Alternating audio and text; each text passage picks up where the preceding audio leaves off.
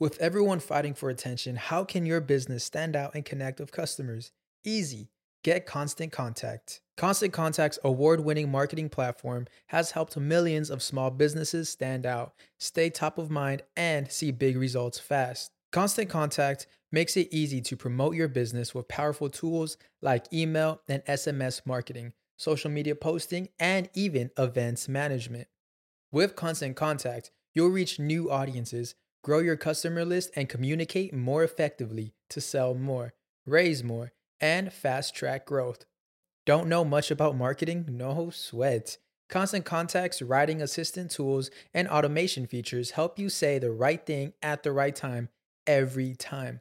Plus, you can send with confidence, knowing your emails are actually reaching your customers thanks to Constant Contact's best in class 97% deliverability rate. I'm a small business owner and I believe that this is a great tool for other small business owners. In small businesses, you need to create a team. And if you're starting by yourself, Constant Contact can be the team that you need. Tackle any challenge with Constant Contact's expert live customer support. Plus, everything's backed by the 30 day money back guarantee. So get going and start growing your business today with a free trial at constantcontact.com. Just go to constantcontact.com right now. Constant Contact, helping the small stand tall. ConstantContact.com. Sonoro.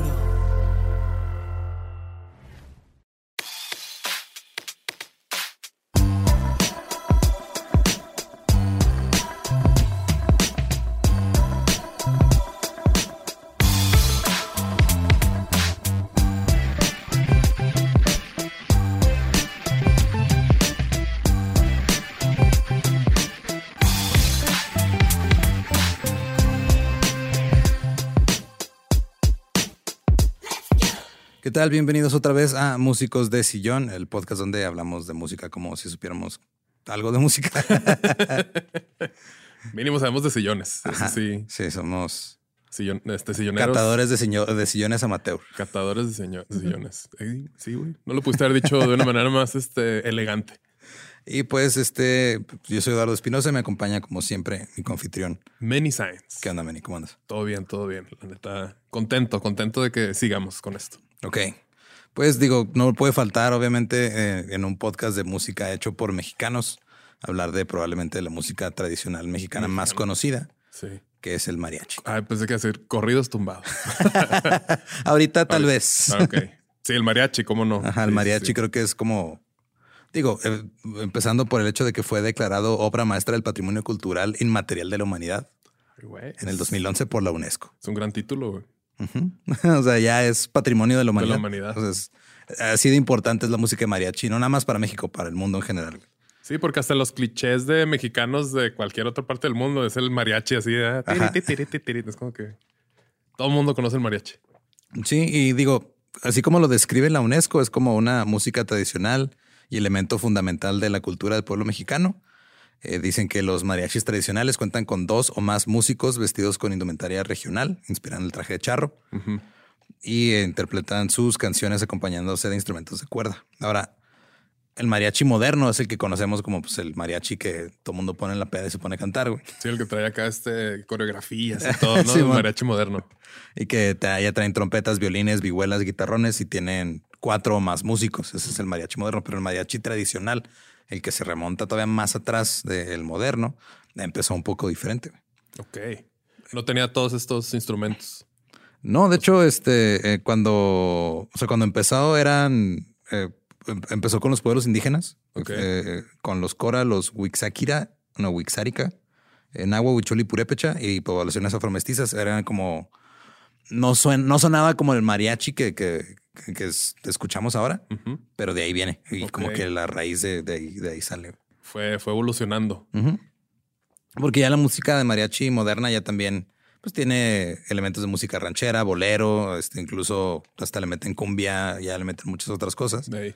Pero eh, lo que sí está muy cabrón por lo regular con, con los músicos de mariachi y con las canciones tradicionales de mariachi es de que casi todas son transmitidas por oído. O sea, tú escuchas la canción y te la aprendes. No es muy raro que haya partituras. Sí, digo, sí, cierto, salvo en mariachis, orquestas de mariachis ya profesionales. Un mariachi tradicional o un mariachi, digo, moderno, así de que contratas en, en, en- en- En Tenampa. ¿no? en el la marketplace en Facebook El para que, para que llegue el bautizo de tu niño. Eh, esos, por lo regular, nomás se prenden las rolas de oído. De oído, güey. Así me gusta a mí este practicar. Porque sí, güey, cuando me. Bueno, uno de los mil intentos de aprender a leer música, ah, güey, no está. Bueno, a mí se me dificultaba mucho, güey. Es que sí tiene su chiste. Yo sí tomé clases de solfeo cuando empecé a, a tomar clases de guitarra y, ¿Y solfeabas? la neta no. Sí, me caí en las olas. Gio, gio, gio. No, y sí está, sí está complicado, güey. Es como que es lo que platicamos, este, que a veces cuando te ponen nada más eso y quieres aprender música y quieres aprender a tocar una canción, pues te desanimas porque es Sí, como pues que tengo es que aprender un un lenguaje. nuevo, para tocar la planta. No mames. La pla- sí, es como que para eso dedicaste tantos años para tocar esa canción. Se respeta, se respeta. Claro, cada quien, mira, cada quien puede hacer lo que quiera. Eh, el, el- el mariachi, por lo regular, las letras son para cantarle o al país natal, a la ciudad, a la mujer, al amor, al desamor. Muy, muy pasional, ¿no? Sí, Así, muy, muy, muy pasional. Y la, y pues, la neta, es también pasa lo mismo que con Juanga, güey. O sea, ponen en el mariachi en la peda y por más que digas, no, no, yo no escucho esto, yo no conozco nada de eso, terminas cantando mariachi Aparte, el a partir de la tercera, cuarta chela ya. Sí, ya, güey. Aparte, el mariachi se usa para. Para todo, güey. Estás triste, güey. Mariachi, güey. Estás bien contento, mariachi, güey. Este nació tu hijo nuevo, también mariachi, güey, para todo, güey. Y ahora, en sus orígenes, este, los mariachis pues también tenían música este, basada en cuerdas, violines, vihuelas, guitarras, arpas, el tololoche y en algunos lugares tenían incluso tambora, güey. Que es de repente te topas mariachis que tienen tambora. Me ha tocado ver un par. Una vez me tocó ver un mariachi que traía un baterista. Un baterista. Ajá, Qué loco, güey. Justo lo que me gusta del mariachi es de que sin percusión, como que, pues, no, no es necesario, ¿no? A lo mejor en todos los, los géneros. A mí me gusta mucho como que, pues digo, soy muy fan del hip hop porque pues la base, la base es como el beat, ¿no? Así Sí. la, la, la batería y todo. Y a lo mejor en varios géneros la batería no es tan este, esencial. Ajá. Y aquí se me hace muy bonito que pues no se necesita nada. No, como que o sea, lo, no, la- el, el- lo el percusivo ritmo, lo da el, percusivo lo da, las ajá. guitarras, ¿no? El rasgueo, no sé. El rasgueo y el tololoche y el, el bajeo es lo que te da como que ese elemento percusivo que nada más va marcando el tiempo, güey, pero no, no, no hay es- realmente. no hay una base rítmica percusiva y está chido, güey. O sea, porque Simón. Imagínate andar como mariachi, güey, cargando una pinche. Se me fue la voz, bien cabrón. Simón. es que el mariachi me llega, cabrón. Y, pero todo esto empezó por allá del siglo XVI. Y, o sea, tiene un chingo de tiempo. Pues sí, sí, sí, sí. Y sí, primero empezó con este, los indígenas que estaban tocando su música tradicional y se fue como fusionando. güey. Empezó por allá de Nayarit, Jalisco, Colima, Michoacán y Zacatecas. Simón. Uno de esos es tu estado natal, no voy a decir cuál. Adivinen. Sí, lo tengo que adivinar. Ahora ya para el siglo XX es cuando le empiezan a meter trompetas, porque originalmente no tenía trompetas, no tenía este, nada de, De- de metales, de metales, Sí. ajá. Y se le empiezan a, a poner como que... le- yo siento que a veces este, los trompetistas de, mariachi, como que algunos le meten un poquito medio de, de- de jazz a veces cuando tocan, ¿no?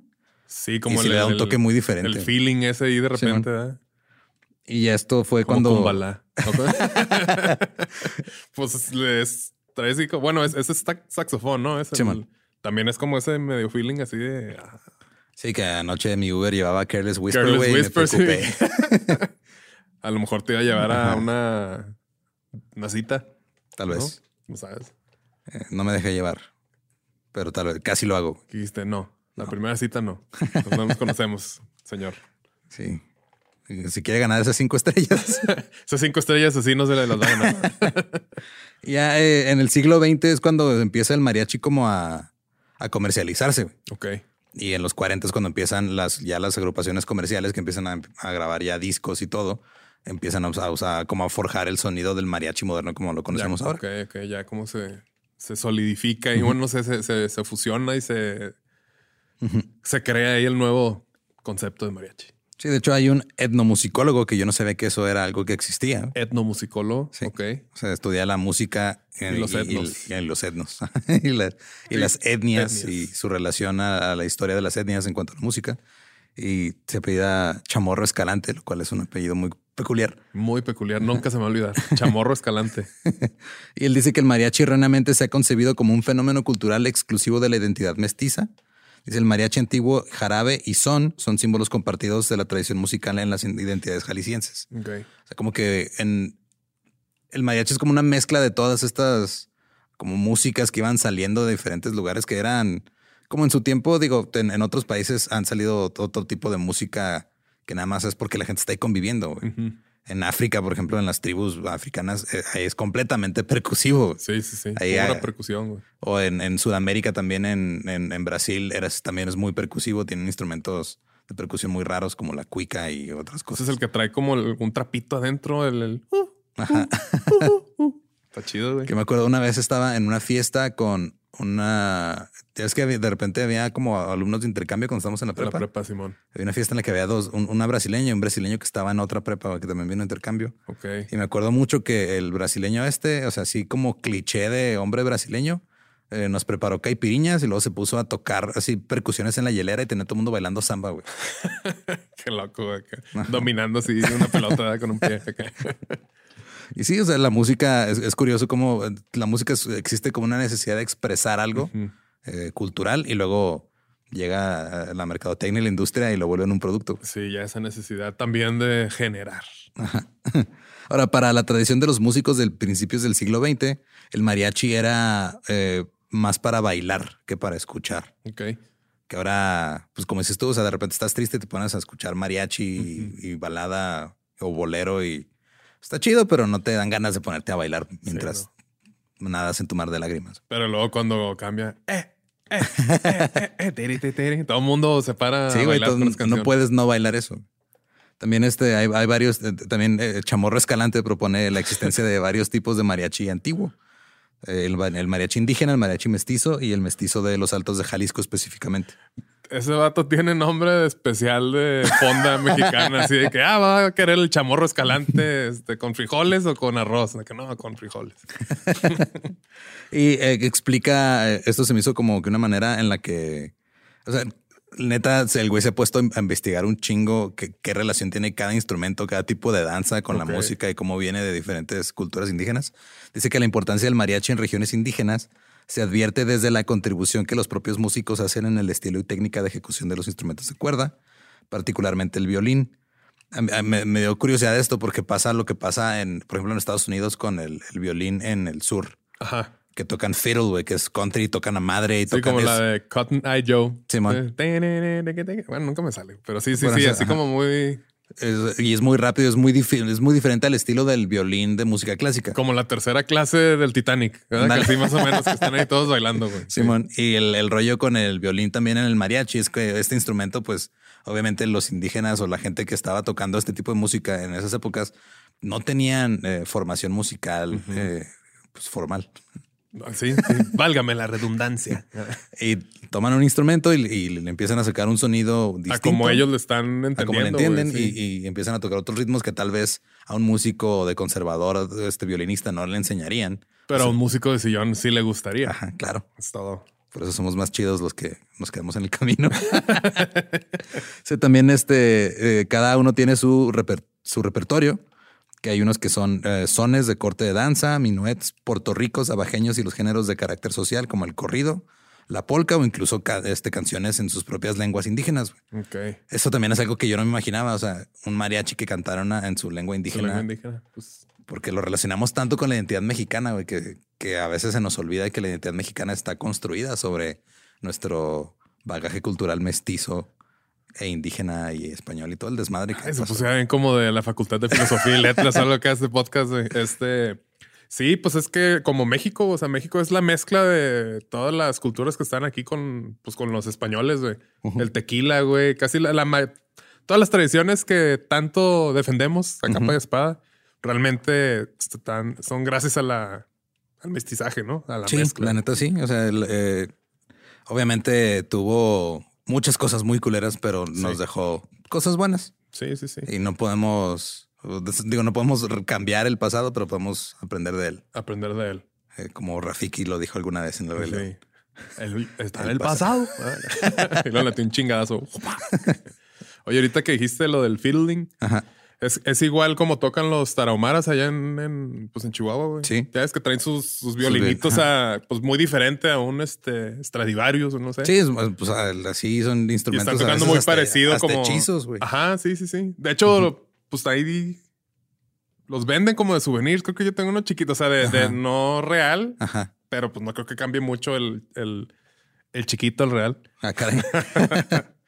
y sí, empiezan a, como empieza toda esta mezcla, o sea, el- este chamorro escalante, voy a decir su apellido muchas veces porque está bien, chingón. Chamorro escalante. Él, él ubica como epicentro de los mariachis indígenas el noroeste de Michoacán, la porción costera de Michoacán y Colima, el norte de Jalisco y el noroeste de Nayarit. Y ahí era, estos nativos se ponían a, pues, a tocar música para bailar. Y así fue como se juntaba la gente en la plaza a escuchar a los músicos de, de ahí de la cuadra, eh, de- del, del pueblo, a, Qué chido. aventarse sus rolitas y bailar. Y así fue como se fue formando cada vez más, se fue como forjando el, el- Pues el mariachi. Por eso todo el mundo le gusta, ¿no? O sea, porque pues fue, fue creada a raíz de la necesidad de entretener a los a que las allá a masas. la plaza, a las Claro, masas, güey. Está chingón. Qué chido, güey. Y también llegan los ensambles jaliscienses a, Co- a Cocula y Tecalitlán, que son municipios considerados ahora pues los, los pioneros No, del mariachi. sí, del mariachi. Tengo Y- que presumir ahí a, a nuestros escuchas, porque Ajá. ya te he dicho, ¿no? Este, un bisabuelo mío, el papá de la mamá de mi mamá. Este, él era mariachi. Sí. Yo cuando lo conocí ya, o sea, era mariachi y luego sufrió una embolia y pues quedó paralizado de la mitad del cuerpo. Y mis recuerdos de él son así. O sea, ya la neta, pues no, no, nunca me tocó verlo. Pero se supone que andaba eh, con este Silvestre Vargas y todos ellos ahí. Qué chingón. sí. Y que varios de los arreglos que, que ahorita se escuchan, dice, pues dice mi abuela, ¿no? Claro. Que, que No, él los fue- hizo, pero que nunca los, como le valía madre, le gustaba el, el chupe y el, y el Como cotorreo buen mariachi. como un buen mariachi, como que nunca registró nada, güey. Entonces, como que, ah, sí, no, está bien, mira, eh, ah, esto queda chido, pero pues ahí. ahí Es que quedó. también esa es otra de las cosas que luego hace la industrialización de la música, güey, que empiezan a ponerte todas estas cosas que tú como músico después tienes que hacerte de o rodearte de gente que sepa cómo Sí. manejar eso, güey. Porque Que tú de repente leyes, nomás haces cosas administrativas, güey. sí, propiedad intelectual, todo Ajá. eso que pues obviamente a esta gente no le importaba, ellos nada más querían tocar, güey, y querían hacer bailar a la gente y hacerlos Yo creo que la mayoría de los chingón. que nos gusta quedar no nos importa, pero pues nació la necesidad de que, aunque no te importe, mínimo les tienes que entender para, para que no te vayan a chingar, güey. Entonces, lo, lo que pasa con los de Cocula y Tecalitlán es de que perfeccionan así como que el mariachi, como lo, pues, lo conocemos ahora, se vienen a la Ciudad de México y luego se empieza a extender por todos lados. Ok. Pero el mariachi tapatío Marmolejo de José Marmolejo y el mariachi Vargas de Silvestre Vargas son los que como que empezaron ya a irse a las ciudades y a, empezar a tocar y empezar a incluso a grabar discos. Y como que empezaron a... Es cuando empieza, está, está en esta época también el, el cine de oro ya, como que está madre. Y era muy común tener cantantes eh, de mariachi en películas y, y tenerlos ahí actuando mal, pero pues actuando. Pues, pues, mínimo ahí, sí. Ajá, y lo, como lo, lo que logró hacer eh, estos mariachis que llegan de, de Tecalitlán y de, Co- de Cocula es hacerlo popular. Como Ernesto de la Cruz. Ah, chingue su madre, ese güey. Sí, pinche vato. Y, y lo empiezan a ampliar su repertorio, empiezan a incluir como que otro tipo de, de, De sonidos. de sonidos, empiezan a adaptar otro, otro tipo de canciones al mariachi, justo para pues, tener más trabajo. Sí, pues sí. Porque pues digo, llegas al punto en el que dices, ok, ya me mudé a la Ciudad de México y todo está más caro y somos 45 cabrones. ¿Cómo vamos a Aparte vivir? de eso, güey, sí, güey, está en cabrón, güey. Este, porque pues com- compiten con actos musicales de a lo mejor un trío, güey. Simón. Pues me sale más barato pagarle el trío. no sé. Pero pues fíjate qué curioso que empezaron a crear lo suyo, güey. y Luego cómo tuvieron que adaptarlo para, pues ahora sí que comercializarlo un poco más, güey. Sí. Y pues sigue, sigue hasta ahorita todavía, güey. Y va a seguir. eso va a pasar, está pasando con el reggaetón, güey. Entonces, Sí, también. así. De que te acuerdas cuando te conocí así en 50 años, no de ahorita acá que tum, ta, ta, ta, ta, no sé. Amarre de fondo. güey. Mamarre, mamarre. Y te empezaron a acompañar a Jorge Negrete, a Pedro Infante, a Javier Solís. Empezaron a, a volverse ellos muy populares por sus canciones de, pues, en este género de mariachi. Ahora, la música mariachi aquí en México se acostumbra en pues, fiestas. Fiesta, sí, sí. Es- Mariachi es sinónimo de cagadero, de desmadre, ¿Qué digo? No, no, no siempre. Sí, siempre, güey. Porque también está el llevarle serenata a tu mamá el día de las madres. Bueno, sí, bueno, hasta en un funeral, güey. Ajá, llevar pues, mariachi a un funeral, llevar este mariachi. Te digo para lo que sea, güey. Para el primer día de clases, güey. Para el, bautizo, güey. Para la primera comunión, güey. para cuando sales ya negativo de COVID. Así ya. te, te, te, te. Hasta para cuando vas a este, cortar con tu novia o algo así, no sé. ¿Sabes qué? No va a funcionar. Eh, eh, eh, eh, eh. Ahora eh, vamos a regresar un poquito antes de la, de la era de, de, de Javier Solís y todas estas personas. Por ahí de 1925, un empresario llamado Juan Indalecio Hernández abrió el Salón Tenampa Ok. en la Plaza Garibaldi, en el centro histórico de la capital. Y ahí invitó al mariachi de Concho Andrade a presentarse, pues así nomás, vengan a tocar aquí, necesito Diego, buenas tardes. Soy Concha Andrade. Mucho gusto. Y se mucho fue. gusto. Se presentó y se fue. Y lo que empezaron a hacer es de que, o sea, como, como su restaurante era estilo Jalisco, pues dijo, Ujú. ah, pues, música estilo Jalisco. Y se volvió un exitazo, güey. Simón. Toda la gente empezó o sea, a ir a Plaza Garibaldi a este lugar en En específico. el 20 dijiste, ¿eh? El 25. Simón. 25. Ya va por 100 años, güey. Simón, ya mero. A la verga. Y, y llegaron este, muchos músicos de mariachi provenientes de Aguascalientes, de Jalisco, Nayarit, Colima, Guerrero y Michoacán, porque se dieron cuenta de que ya había más jale acá, güey. Entonces, Había este- más jale que en Jalisco. Ajá, en Jalisco casi no había. No, También. Andrade y, Marco, y Marmolejo fue cuando decidieron venirse para acá con sus, sus mariachis y empezaron a. Así literal era de, ah, pues estamos alternando eh, aquí en el Tenampa, güey. Pero cuando no estamos adentro, pues hay gente aquí afuera en la plaza y se ponía a tocar también para la gente Sí, afuera. pues sí, güey. Pues vénganse. Ajá, sí, y por, por literal por propina, güey. Sea, Era de, ah, pues es, es mariachi, el mejor mariachi de México en Ahí ese está. entonces. Está tocando ahí en la plaza por propinas. Por propinas. Así de cabrón estaba el asunto. Chale.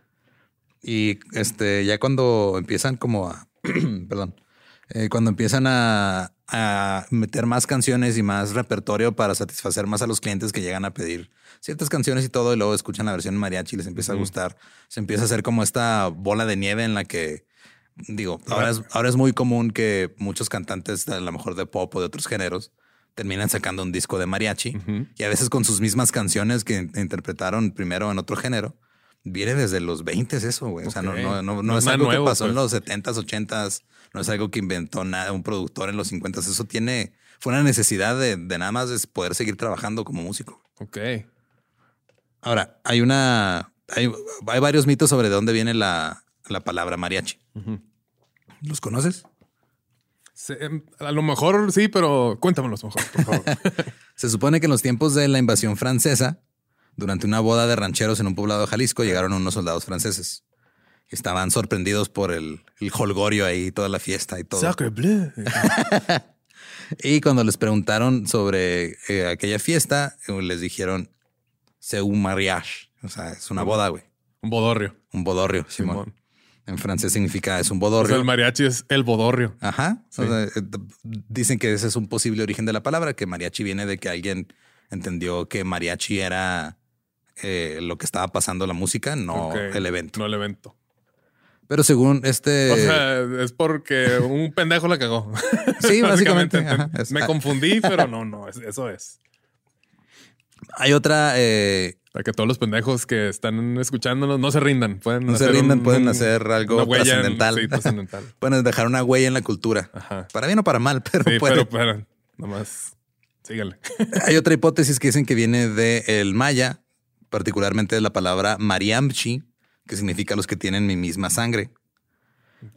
Y otra, de hecho, hay otra teoría, otra hipótesis de que eh, Juan Gabriel dio el origen de la palabra en Antes de nacer. Acá, la verga en el 20. Acá, sí.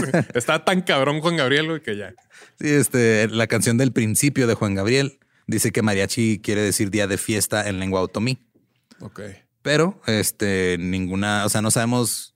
La que más popular es es la de, De los, franceses. Sí, porque el atuendo también tiene algo que ver de por allá, ¿no? ¿O no? No estoy muy seguro, pero el atuendo también se puso ya de moda, el, el traje de gala, el, traje que ahora usan prácticamente todos los mariachis. Se puso también de moda cuando empezaron a, a tocar en el Tenampa y a tocar en esos lugares como una manera de este, verse. Sí, pues como Imponentes en el escenario. Ajá, sí. Sí. Ahora, eh, el diccionario de mexicanismos de la Academia Mexicana de la Lengua pone mariachi como un grupo de músicos cuyos integrantes visten a los charra y como cada uno de los músicos de ese grupo. O sea, un mariachi es singular y plural al mismo tiempo. Ok. O sea, mariachi es la agrupación y mariachi es un güey. No es mariachis. No mariachis es. Es mariachi. Ajá. Mientras que el diccionario. Como tenis. Ándale. Y, uno es tenis. y dos son tenis. Eh, ahora, según el, el, diccionario de la Real Academia Española, ahí sí es mariachi o mariachis. Ok.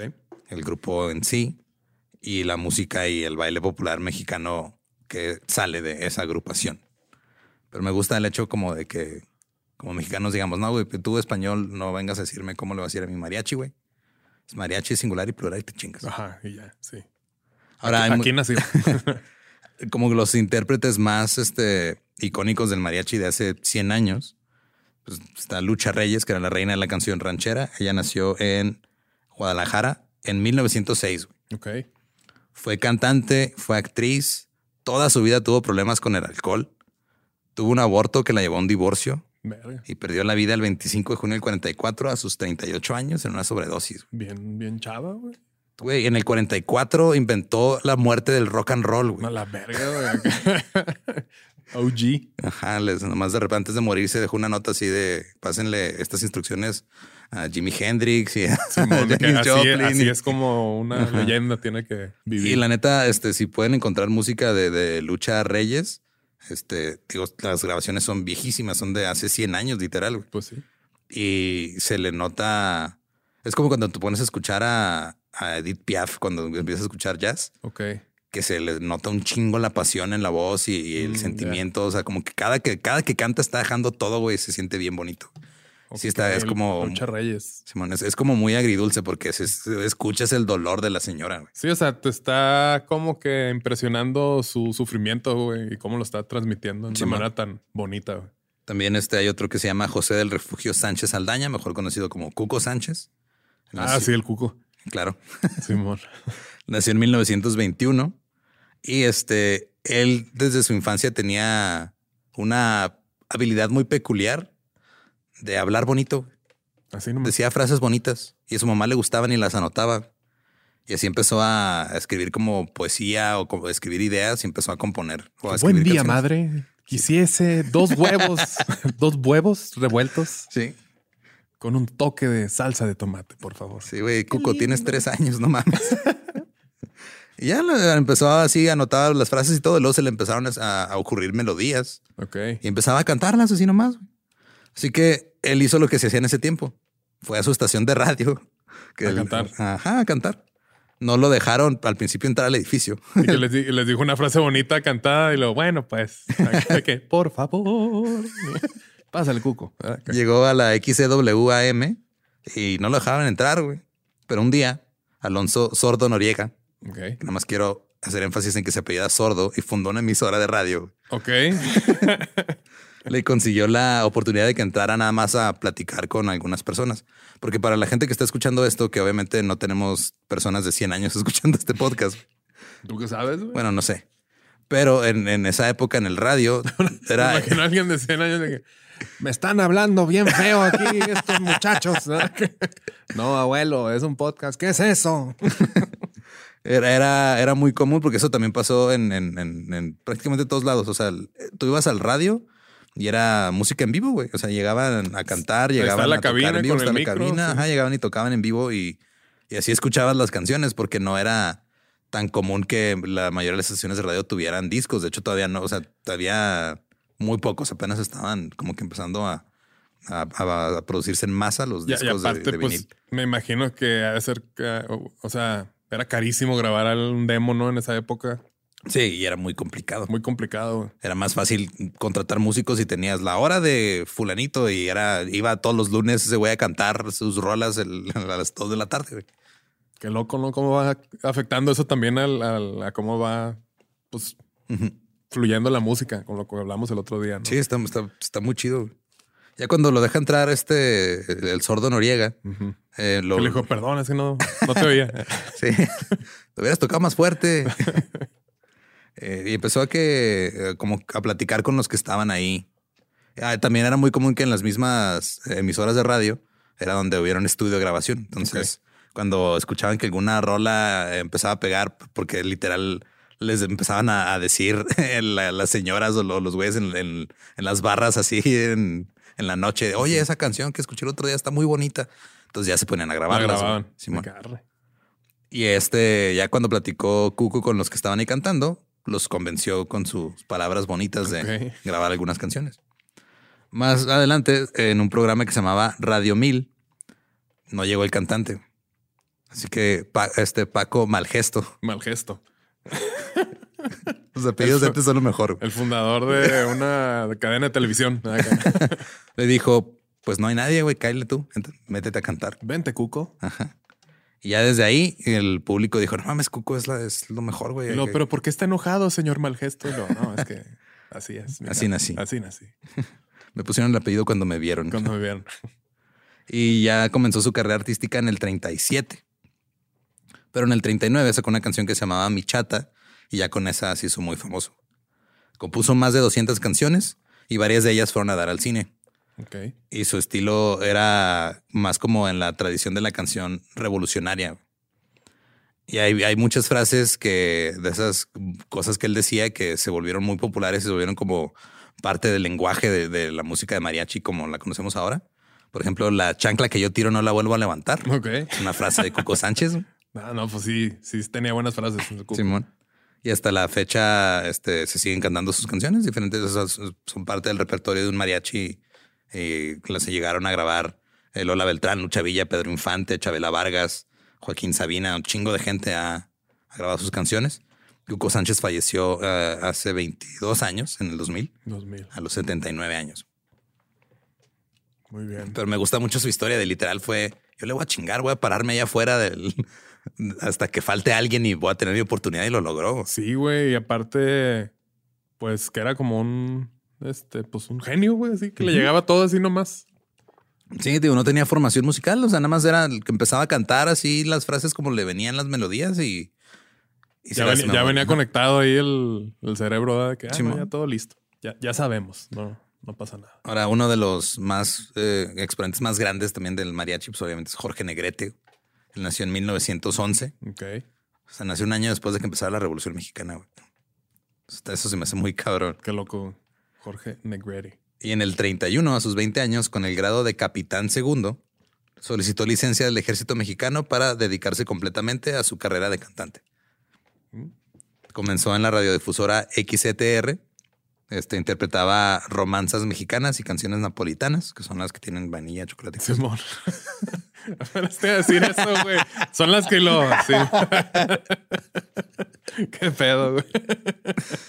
Nosotros estamos conectados entre nosotros. y este empezó a cantar así de, de autores de la época, lo, que incluían a María Greber, Alfonso Esparza y Manuel M. Ponce. Al año siguiente, en la estación de radio XCW, cantó con el seudónimo de Alberto Moreno. Y un locutor llamado Arturo de Córdoba le dice, mejor usa tu nombre artístico Jorge Negrete, güey, está, más chido. Sí, sí, Padre.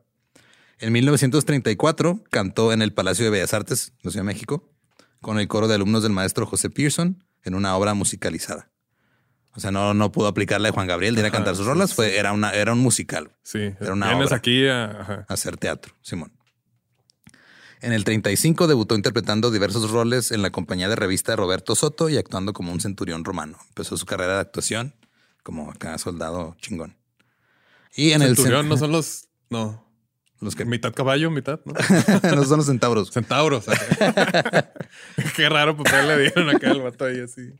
Ahora en eh, había un café que se llamaba Tupinamba en el centro de la Ciudad de México y ahí se iban de repente los cantantes a pues, afterear o a estarse ahí platicando y había dos cantantes, Ramón Armengod y Emilio Tuero. Ellos tenían planeados irse a Nueva York. Sí, vamos a ver qué pedo allá. Y platicaban cantando.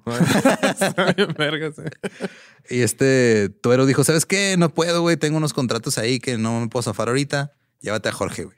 Ok. Y se llevan a, este, se, van a, a, noviembre del 36 hacia la frontera, camino a Estados Unidos. En Monterrey se presentaron como el dueto Par de Haces. Y finalmente llegaron a Nueva York y se presentaron como The Mexican Caballeros. Caballeros. Oh my God. En NBC. Luego un año Llegaron. Llegaron a Nueva York y En estuvieron bici. ajá, en bici. La verga. Bien bofeados acá. y luego el dueto se desintegró en el 37 y Negrete, que digo, también tenía pues, este pedo de quería actuar, eh, hace una audición para meterse al elenco del Metropolitan Opera House, pero no le ofrecen un, un papel, Papel. estelar. Le ofrecen ser el, el understudy, que son los que están como de suplentes. Sí, ajá, como el suplente. Así que dice, ¿sabes qué? No, gracias. Y se pone a trabajar como mesero. Empieza a hacer algo de lana traduciendo canciones del inglés al español y adaptándolas. Y pasó lo mismo que con Cuco Sánchez, güey. Este, tenían ahí en el restaurante donde trabajaba de una orquesta que tocaba música para bailar. No llega el cantante. Se sube Jorge Negrete, güey. Y no mames, así el hit de la noche. Boom. Llega el músico cubano Eliseo Grenet y se lo lleva para que cante con su orquesta de baile. La emisora radial Cadena Azul de Cuba le ofreció al, al ya famoso actor, porque ya tenía fama, dijo, ven a, can- a cantar este acá en vivo en el, en el radio, güey, A Cuba. a Cuba. Ah, Y le fue bien chingón en Cuba también. Ok. Todo eso previo a- al mariachi o siempre fue mariachi. Porque hasta ahorita como que no. No, o sea, pues, eh, ya andaba, o sea, andaba cantando. Ajá, Era- pero no, no estaba cantando mariachi. O... No necesariamente. No. Estaba cantando de lo que fuera. Luego, después de que se acaba su contrato en Cuba, se va a Puerto Rico. Luego regresa a Cuba a hacer unos conciertos este beneficio porque pasó un huracán. Y ahí empezaron a hacer algunas... todavía. Todavía, Simón. Y este, en, que fue en, en los 40 anduvo recorriendo varios países de América Latina mientras también andaba grabando películas en México. güey. Ya estaba, ahora sí, ya más enfocado a la música de mariachi. Súper activo el vato. Entonces. Sí, anduvo por todos lados. Yo no sabía que Jorge Negrete había estado en, en prácticamente toda América Latina. En Argentina también le fue bien chingón. En el Teatro Colón de Buenos Aires este, cantó vestido de gaucho, una, una canción este, que se llama Pampa Mía de Mariano Mores, una canción de allá de Argentina muy famosa. De ahí se fue a Chile. También en Chile le fue bien chingón. Luego en Perú. Y este tuvo ahí pedos con eh, los, la aristocracia, algo, no sé si fue un problema de pasaporte o qué, pero al final terminó cantando y también, o sea, Con la donde- aristocracia peruana. Simón. Ok. Que son este alpacas todos. Lo escupían. Y, pero el lugar en el que se presentaba en América Latina era un chingazo siempre, güey. En Uruguay también tuvo este el récord de las, los más boletos vendidos de cualquier artista no uruguayo. ok. Antes de regresar a Cuba, también pasó por Venezuela. Y este, muchas veces se llevaba al mariachi Vargas, a la orquesta de Víctor Buchino, al trío Calaveras, al mariachi Pulido o al mariachi de Marmolejo. Eran a los músicos que se llevaba ya, porque ahorita ya era, pues ya, ya era prácticamente pues, puro mariachi lo que cantaba. Y lo que hacía era adaptar canciones como cuando adaptó la de Pampa Mía al mariachi. Al mariachi. No, de ahí se fue a España, güey. Y ahí en España, este, o sea, todo el mundo se, se, se acuerda de la viromanía y de, ah, se estaban desmayando mujeres. Güey, en España se desmayaban por Jorge Por Negrete, Jorge güey. Negrete, güey. Ay, Ajá. güey, qué loco, güey. No sabía, güey. Y este, era, era muy raro, así que llegaba la gente y se empezaban a desmayar, a gritar cosas. Tenía que llegar la Guardia Civil a escoltarlo, güey. Y luego también tuvo Llega la. Guardia Civil y se desmayaba. Ah. Y como era alguien con una ideología liberal, tuvo ahí un pedo con el gobierno franquista. Mm. Eh, y pues ahí todavía en España hay gente que admira mucho a Jorge Negrete. Y aún en lugares donde Negrete nunca fue, las compañías filiales discográficas de, de RCA decían, güey, de todos modos vende chido. En Albania, en Japón, Albania, güey. En ¿Dónde está. Albania, güey? está en Europa, pero no sé en qué parte. Egipto, Filipinas, Alemania, Bulgaria, Holanda. Y, güey, murió bien joven, murió a los 42 años. Chale, muy joven. O sea, en 21 años de carrera hizo todo, güey. En América Latina, en otras partes del mundo, o sea, y En Albania. hasta en Rusia, güey, había gente que escuchaba a Jorge Negrete. Deja tú, güey. Albania, güey. ¿Quién, ha ido a Albania, güey? También, pues, Pedro Infante, güey. Mazatleco, nació en Sinaloa, Sí, sí, sí. el 18 de noviembre. Pedro Sí. Infante. Fue también cantante y actor. Yo creo el, el icono más representativo de la época de oro del cine mexicano. Y también uno de los representantes más grandes de la música ranchera. Apareció en más de, de 60 películas y grabó 314 canciones. Es un chingo.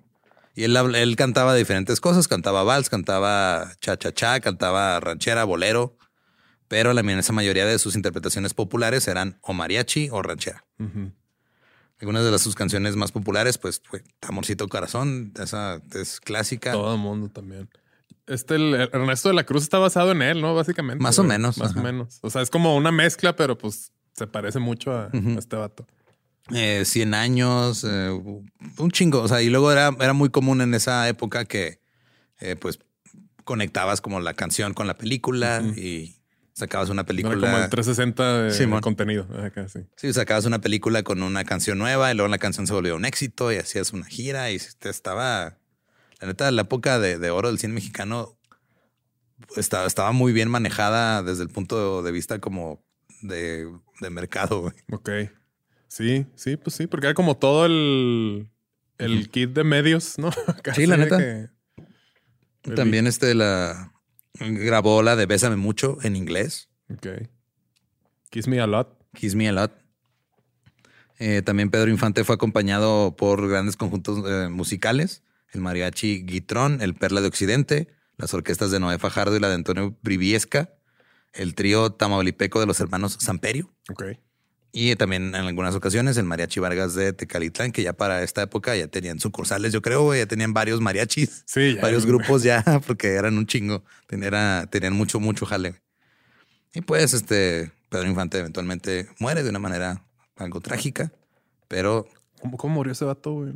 este fue un accidente de avión. ¿no? Sí. Porque el vato que no tomaba y súper deportista, ¿no? Y acá estaba mamadillo el güey acá. Sí, pero digo, según lo que, porque creo que mi papá era niño cuando, cuando murió Pedro Infante y me contaba así de, güey, la- todo el país se paralizó. O sea, todo el mundo fue de, no mames, se murió Pedro Infante, ¿ahora qué vamos a hacer? güey?" Y creo ¿Y que hicieron? Ah, pues siguieron con pero sus sí, vidas. qué loco, güey. También uno de los más este, famosos es Antonio Aguilar. Él nació en 1919 y era cantante, actor, productor, guionista y cineasta. Eh, Tuvo 160 álbumes diferentes con ventas de más de 25 millones de copias. Y empezó este, a los 50 como debutó como actor en el cine y luego se inició como cantante y duró cantando hasta los 2000, güey, se murió en el 2007 Simón. y estaba eh, estaba muy muy cabrón el pedo porque es una de, la dinastía Aguilar, güey, Sí, básicamente bien es- cabrón, güey. este se iba de gira con su con su esposa, con eh, Flor Silvestre que también cantaba y actuaba y Antonio Aguilar Jr. y Pepe Aguilar, güey, y ahí andan todavía haciendo cosas. Ya ahorita ya la otra generación, güey. Simón ya con la hija de Saludos a Majo. Majo Aguilar estuvo ahí de invitada en un proyecto y bien, Simón. bien linda, güey, súper buen pedo. Sí, muy buen pedo. A ver, ¿cuándo, ¿cuándo le invitamos? Sí, claro, que nos venga aquí a platicar este cosas sobre su linaje. Sí, está bien, está chido, está chido, la. Aparte platica muy bonito. Este Miguel Aceves Mejía, él nació en Chihuahua el- en 1915, también fue cantante y actor de la época de oro. Él era el rey del falsete o el falsete de oro, le decían también. Y este, él realmente nació en El Paso, Texas, güey. El Paso. El Paso, Texas, pero fue registrado en Chihuahua, Chihuahua. Ok. Al revés. O sea, casi todo el mundo le hace al revés.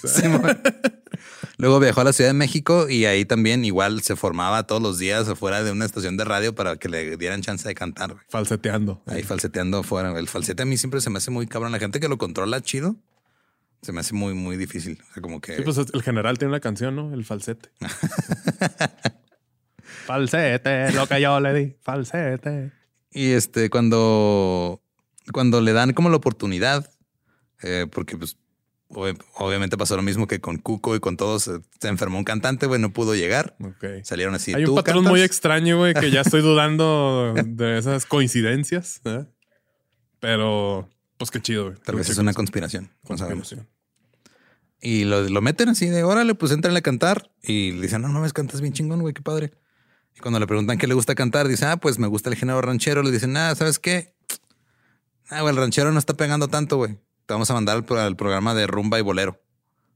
Porque sí tenían sus programas como por género musical. Entonces le tocó cantar bolero. Rumba y bolero. Se hizo muy exitoso como bolerista, tuvo su propio programa. Y Mariano Rivero lo hizo grabar varios discos con, con rumbas y luego dijo, ¿sabes qué? Este, vamos a grabar un sencillo acá bien chingón. Y luego empieza una huelga en México, güey. Ok. Una huelga de músicos. y le dice, ¿sabes qué? Tengo una idea. güey. ¿Qué te parece si grabamos con mariachi? Porque resulta que en esa, en el sindicato de músicos de México, el mariachi no estaba incluido. No estaban, ah. Entonces podemos grabar con mariachi y no nos metemos con pedos con el sindicato porque no nos estamos Sí, rompiendo no. su huelga, güey. Y se vuelve un pinche hitazo también. Verga, le sacaron la vuelta ya la. Ajá, le sacaron la vuelta a una huelga y se volvieron, y se volvió el rey del falsete, güey. Ya se volvió conocido en todos lados. Y hay que los del sindicato, eh, güey, ya metan estos vatos aquí al sindicato, ¿no? Los mariachis. Sí, la neta, güey. O sea, literal era de, güey, vamos a grabar con, con los mariachis porque no están, son considerados músicos por el sindicato, güey. Es una orquesta, güey. Ajá. Se hizo muy, muy este, versátil como cantante. O sea, también estuvo en otros géneros. Le fue muy chingón en, eh, el guapango. Grabó más de 1600 canciones. Y también en ocasiones lo acompañaba el mariachi Vargas de Tecalitlán. Y este Sucursal, este, Azcapotzalco. No sé. también grabó tango, un disco de tango. Y grabó varios boleros. Falleció a los 90 años de una neumonía Chale, en el 2006. muy. Recibió un homenaje de cuerpo presente en el Palacio de Bellas Artes. Está ot- otro de los clásicos, José Alfredo Jiménez. Él nació en el 1926 en la Ciudad de México, no, perdón, en, en Dolores Hidalgo, Guanajuato, y murió en la Ciudad de México. Él murió de hepatitis y cirrosis, güey. Un combo. Ajá. Sí, pues como mariachi, el combo o fiesta, ¿no? Acá. Es de no sé de qué me voy a morir, pero no va a estar bonito. Sí. Y la neta fue es de las más grandes estrellas del mariachi, güey. O sea, no es imposible no, no, no saber también canciones de José Alfredo. güey. Simón. Y también José Alfredo no tenía nada de educación musical, según Miguel Aceves, eh, que fue el que lo apadrinó en sus primeras grabaciones. No sabía tocar ningún instrumento, no conocía los términos, no sabía qué era la tonalidad, no sabía qué era el género de música que estaba cantando. No sabía cómo se llamaba, no sabía dónde estaba. Acá. No sabía nada, güey. perdido. ¿Qué, qué? Tú cántale, Simón. Literal, chiflaba las, las melodías para que las, tocara el mariachi. Y aún así compuso mil canciones mínimo. O sea, estima que fueron más, más, de, más de mil. Y muchas fueron también interpretadas por el Mariachi Vargas de Tecalitlán, que es la institución de mariachi más importante de México. Güey, ahorita que dices que la chiflada, como, como el, el documental este que estamos viendo de Mark Ronson, Sí, que dice T-Pain, ¿no? O sea, dice, yo creo que la, estoy seguro que la siguiente rola chingonzota está atrapada en la mente de alguien, De alguien que, que no, no sabe sabe tocar, tocar, instrumento. Y es que ya ha pasado antes, nomás que, o sea, no, no, no estamos conscientes, güey, de, no- Sí, de- a veces de nuestra misma historia. Digo, todo el mundo conoce el mariachi, pero no sabemos exactamente qué fue lo que pasó para que llegara a donde está ahora. güey. Simón. Pero para eso estamos nosotros. De nada. Eh, también está Luz Elena Ruiz Bejarano, el orgullo de Camargo, Chihuahua, mejor conocida como Lucha Villa. Lucha Villa. Nació en el 36. Eh, también actriz, eh, cantó eh, un chingo de canciones en películas. Y le fue, a ella le empezó a ir muy chingón en los 80s. Y, y con el nuevo cine mexicano en los 90 se tardó un poco más en, en tener este éxito. Éxito. Se volvió, eh, el- al principio era conocida como la primera reina de los palenques, gracias a una película que se llamaba El Gallo de Oro. Y comenzó a cantar en palenques y tal cual. Y empezó lo que cambió esta lucha villa. Como que ahorita que alguien la conoce, así como es la reina de los palenques, como que se, se oye de, también otra feo, cosa. sí. o el rey del palenque. Disculpa. Lo que hizo Lucha Villa que no hacían los demás artistas es de que cuando cantaban en el palenque, por regular cantaban desde un balcón. Ella no, ella se bajó en el redondel y empezó a cantar y la gente fue de, no mames que se puede hacer eso. Ella empezó con eso, güey. Ya ahorita, o sea, un palenque es eso, güey. Sí. O sea, nada que se suben. güey. No, no, ya se- se- se- sería muy mamón de la gente eh, subirse a cantar al balcón. Güey, es- está como. es- estás como muy expuesto como artista en un palenque. O sea, no de peligro ni nada, pero como que. Estás diferencia de un escenario, gente y toda la o sea, y, y te ven como que de arriba para Hacia abajo. abajo, estás rodeado. Es como. Está, estar cabrón, ¿no? Interpretar ahí en un palenque. Y gracias a su belleza, a su alta estatura de 1.75, su voz grave y su estilo inconfundible, la grandota de Camargo se consagró como una de las mejores intérpretes de los mejores compositores. Este cantaba muchas de, de José Alfredo Jiménez y de Juan Gabriel también. Y la neta se hizo muy amiga de, de ambos y tuvo una carrera como que tuvo en los 60 le fue chido, luego tuvo un renacimiento en los 90 y hasta, o sea, está chingón cuando te toca ver así como artistas que tienen a, veces hasta dos vidas. Sí, sí, sí. Está, chido. Obviamente Juan Gabriel, ya hablamos un episodio completo de Juan Gabriel, pero también hizo un chingo de trabajo con el Mariachi Vargas. Muy cabrón. Este, si quieren escuchar eso, pues vayan a escuchar el episodio de Juan Gabriel, donde se habla de muchísimas más cosas que hizo parte de cantar mariachi. Simón. También estuvo Rubén Fuentes, él, nació en Ciudad este, Guzmán, Jalisco, en el 26. Él empezó como violinista y compositor y es conocido por aportar muchísimo al bolero ranchero y a las canciones románticas y también creó el mariachi sinfónico. Y fueron varias de las cosas como que lograron establecer ya el mariachi como algo que se exporta culturalmente a otros países. Simón. Este güey no era como eh, tan conocido porque pues, era alguien que trabajaba más como compositor y como músico. Sí, más este backstage. Sí, pero sus aportes definieron muy cabrón el, el mariachi como lo conocemos ahora. El mariachi sinfónico es muy bonito, güey, también. Él compuso el son de la negra. Yo creo que es la canción más reconocida de, de mariachi. Simón. Y este. Güey, cuando cada que se pone esa canción, no, no, no. Bueno, a mí se pone la piel chinita, güey. No sé, me gusta mucho. Está, bonita y la neta también, o sea, escribía canciones y muchos de los intérpretes eh, las cantaban. Eh, Marco Antonio Muñiz, Miguel Aceves, Pedro Infante era como el productor que siempre tenía ahí presente. Ok. Y también salieron varios trabajos este, de Flor Silvestre, de Lucha Villa, Lola Beltrán, de incluso Linda Ronstadt que yo me acuerdo mucho que mamá escuchaba Linda Ronstadt cuando yo estaba eh, chiquito. Y yo literal creía que Linda Ronstadt pues, era una cantante de mariachi. Simón. No fue hasta años después que me di cuenta que era una cantante gringa pop con padres mexicanos que no hablaba español. Y se, y se aprendió las canciones fonéticamente y está bien cabrón eso. Qué chido, sí, sí, sí. También fue la arreglista de las mayores, de la mayoría de las canciones de eh, José Alfredo Jiménez. Llevaba a José Alfredo, le chiflaba una canción, este güey la arreglaba y hit. Un chiflador y un arreglador. En el 44 se unió al Mariachi Vargas de Tecalitlán, obviamente. Eh, estuvo ahí trabajando como arreglista. En 1955 ya dejó de tocar activamente con el grupo, pero siguió como productor y arreglista porque cuando entró también tocaba el violín. Okay. Pero ya después dijo, no, ya nomás voy a estar detrás de.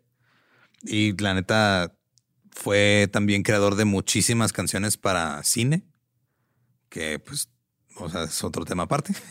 Sí, sí, sí. Y este son de esos güeyes que no mucha gente lo ubica porque no fue la cara del, mariachi o, el, intérprete popular. Pero sin él, pues no sería lo que sabe. sí, sí, sí. También este, está Gerardo Reyes, que él nació en Guerrero eh, en el 36. A los 18 años viajó a Estados Unidos, se fue a Phoenix Ahí comenzó su carrera musical en el radio y empezó a, pues, grabar cosas ahí en Texas. Luego se, muda de nuevo a México en el 70. Y ahí, como Gerardo Reyes era una persona. En todas las cosas que leí sobre él, decían humilde. Ok. Porque, pues, por no decirle pobre, yo creo. Ok. O sea, la neta es una persona que vivía, o sea, se fue a vivir a Estados Unidos pues, por necesidad. Y esto lo hizo ganarse el, mote de el amigo del pueblo. Amigo. y él este, compuso alrededor de 600 canciones. Y hay muchas que la neta como que no cubico, pero que luego ya cuando me puse a buscarlas, así, ah, vamos a escucharlas, ya no si es cierto, si lo he ah, escuchado alguna vez. También este Gilberto Parra fue uno de los compositores mexicanos más importantes de la música ranchera. Él nació en San Pedro Tesi Tesistán, Jocotepec, Jalisco, en 1913. Y él este, era uno de los principales compositores de Jorge Negrete y de Pedro Infante. Él ganó la diosa de plata por ¿Qué te ha dado esa mujer? Que también es un, no falta en el playlist. Y también este, sus canciones las grabaron pues, Infante, Negrete, Javier Solís, Lucha Reyes, Lola Beltrán, Lucha Villa, Vicente Fernández, un chingo de gente. También lo, lo curioso es de que ha habido intérpretes gringos que han cantado sus canciones, como Little Joe, Ray Conniff y Linda Ronstadt. Ok, ahí está. Por Ray, eso, estabas confundido. Simón. Ray Conniff era así un güey que cantaba como pop acá para señores bien feo, güey. Pero cantaba ¿Pop para señores feos? y este, obviamente, Vicente Fernández Este gran cantante. eh, Se nos fue. se nos fue. Se fue. Gran cantante, pésimo uh, respetador de espacios personales. Qué loco. eh. Él nació en Guadalajara, Jalisco. Es probablemente en la actualidad el, el músico de la canción eh, ranchera más reconocido a nivel mundial. Su muerte hace poco este, le dio el campeonato al Atlas y resonó por todos lados. Todo el mundo. ¿eh? Ajá. Chente. Y fue productor discográfico, cantante. Se supone que actor, pero yo vi varias películas de Vicente Fernández y no Sí, mames. no, no. Eso no se le puede llamar actuar. Eh, y es el, el símbolo más popular, yo creo, de, de- en, en Latinoamérica y en todo el mundo de este tipo de, de música. Aparte, el- las películas de que tacos al pastor y cosas cosas Sí, así. Sí, sí, sí. Muy mal. Muy mal actuando. En el 2010 alcanzó la cifra de 75 millones de copias vendidas de sus discos en todo el mundo. Son un chingo de discos. Muchísimo, sí. En el 90 él sacó un álbum que se llamaba eh, Vicente Fernández y tenía las canciones clásicas de José Alfredo Jiménez y con eso ganó, ay, perdón, eh, un premio de Billboard y un premio de Univision Music Awards. Ganó muchísimos premios, el premio regional mexicano del año, que ganó cuatro veces seguidas, güey, entre el 90 y el 93, una tras otra. Eh, el premio Billboard a la música latina por su eh, álbum de éxitos. Y estuvo en las listas de popularidad prácticamente toda su carrera. güey. Qué loco eso, güey. Qué cabrón de, de lograrlo, neta. Ujú. Ya ni lo, a lo mejor ya ni lo veía como un logro, ¿no? Es como que, ah, sí, ahí, ahí seguimos. Muy bien. Eh, consiguió cuatro Grammys latinos, dos Grammys regulares. Normales, sí, sí. Está bien raro que Ay, diferencia. El pero sí. ganador del Grammy. Latino. ok, ok, bueno, está bien. ok. Y tiene su estrella en el Paso de la Fama también. La estrella latina. ok. Una más chiquita. acá. También una intérprete muy conocida de este género es Francisca Viveros Barradas, mejor conocida como Paquita la del Barrio. Poquito al barrio. Paquira. Paquira. Nació en Alto Lucero, Veracruz en el 47. Úrsula. Siendo una niña descubrió su talento, ya que constantemente cantaba en los festivales de la escuela. Decían, ah, tú cantas bonito, mija, vente, vamos a hacer el Festival de la Madre, vas a cantar una canción. Echándole a los papás. y todo. Y Paquita solo hizo eso en la primaria porque nada más estudió la primaria. Ya, ya no, ya no llegó a más. Ahí, hasta ahí llegó. A sus 16 años comenzó a trabajar en el registro civil de su pueblo. Ahí conoció a su primer esposo, Miguel Gerardo. Fue, era el tesorero de la presidencia municipal. Ok. Ella tenía 16, él tenía 46. Pues por eso quedó bien dolida, güey. Pobre morrita, güey. Contrajeron matrimonio y tuvieron dos hijos. 30 años de diferencia, güey. Ajá, no solo eso, güey. Tiempo después, Paquita la del barrio se enteró que este güey ya estaba casado y tenía otra familia. Verga. Rata de dos patas. Así es. Y debido a esta situación, ella y su esposo vivían en un pueblito, así como que él de repente le dijo, ah, no, pues me voy a trabajar allá y se iba con su otra familia. O sea, la llevaba de que te invito al cine, pero a las torres, ¿no? Acá sí. Sí, para los de Juárez. Paquita decide abandonar a, a su, a su marido, hijo de la chingada. Deja encargados a sus hijos con su madre y se va a la Ciudad de México a perseguir su sueño de ser cantante. Se muda en los setentas y empieza el dueto Las Golondrinas con su hermana. Sus primeras presentaciones fueron en la Fogata Norteña, era un lugar ahí donde también había música en vivo. Ahí conoció a su segundo esposo, Alfonso Martínez. Tenía 70, ¿no? No, y ahí ella estuvo casada con Alfonso Martínez hasta que él murió en el 2000. ah, ok, ya fue el bueno, pues. Fue el bueno, sí. O sea, le cantaba todas al anterior, güey. Al anterior. Sí, él, él no tenía familia. O sea, él. Sí, fue un matrimonio. Sí, el matrimonio ya con, con este güey estuvo chido. Y ella obviamente es muy conocida por eh, cantarle a los hombres, pero no románticamente, güey. Sí, no. de que- Todas sus canciones en contra de la cultura machista, güey, están muy cabronas. Si te pones a pensar cuándo empezó a hacerlo, es de verga, güey. Este pedo lleva desde el 70 Sí. y es un ícono. Paquita está muy cabrona. No he visto la serie que hicieron sobre su vida, la neta. ¿Hicieron series sobre su vida? Se hace un par de años. Creo que en Telemundo o algo así. ah, güey. no. pues, Este, sé que existe, pero la neta no la he visto, pero dicen que está medio novelesca, pero que está padre para conocer más a fondo su historia. güey. Ah, bueno, pues habrá que ver. También hay una cantante muy famosa que también se mencionó en el episodio de Juanga, que ella se hizo famosa en México cantando mariachi gracias a Juanga, pero era española. María de los Ángeles era Ortiz, mejor conocida como Rocío Durcal. Y curiosamente conocida como la reina de las rancheras, aún siendo española. Qué chido, güey. que Se ganó este título, güey. Simón. La reina de las rancheras. Habiendo, pudiendo haber sido la reina de Del jamón serrano, güey. No, fue en las rancheras. Sí. Aida Cuevas también, ella nació en el 63, es una cantante y actriz mexicana con más de 40 años de carrera artística y actualmente es denominada la máxima exponente de la música mexicana. Ha vendido más de 8 millones de copias de 40 discos, ha sido galardonada con más de 600 premios a nivel mundial, incluyendo el Grammy y el Grammy Latino. El Grammy, Grammy latino. Y tiene también muchísima, muchísima historia. También A- Aida Cuevas tiene un falsete muy, muy peculiar y muy famoso. Y ha llevado la música tradicional de México a cuatro continentes. Ok. Al es- euroasiático africano. Ella comenzó a cantar en concursos a los 11 años y luego ya fue descubierta. Y su primera exposición cantando a nivel nacional también fue en un programa de radio en XW. Eh, Era cuando tenía ella apenas 12 años en el 75. Un año más tarde, estaba tan cabrona que un año más tarde estaba cantando en Europa.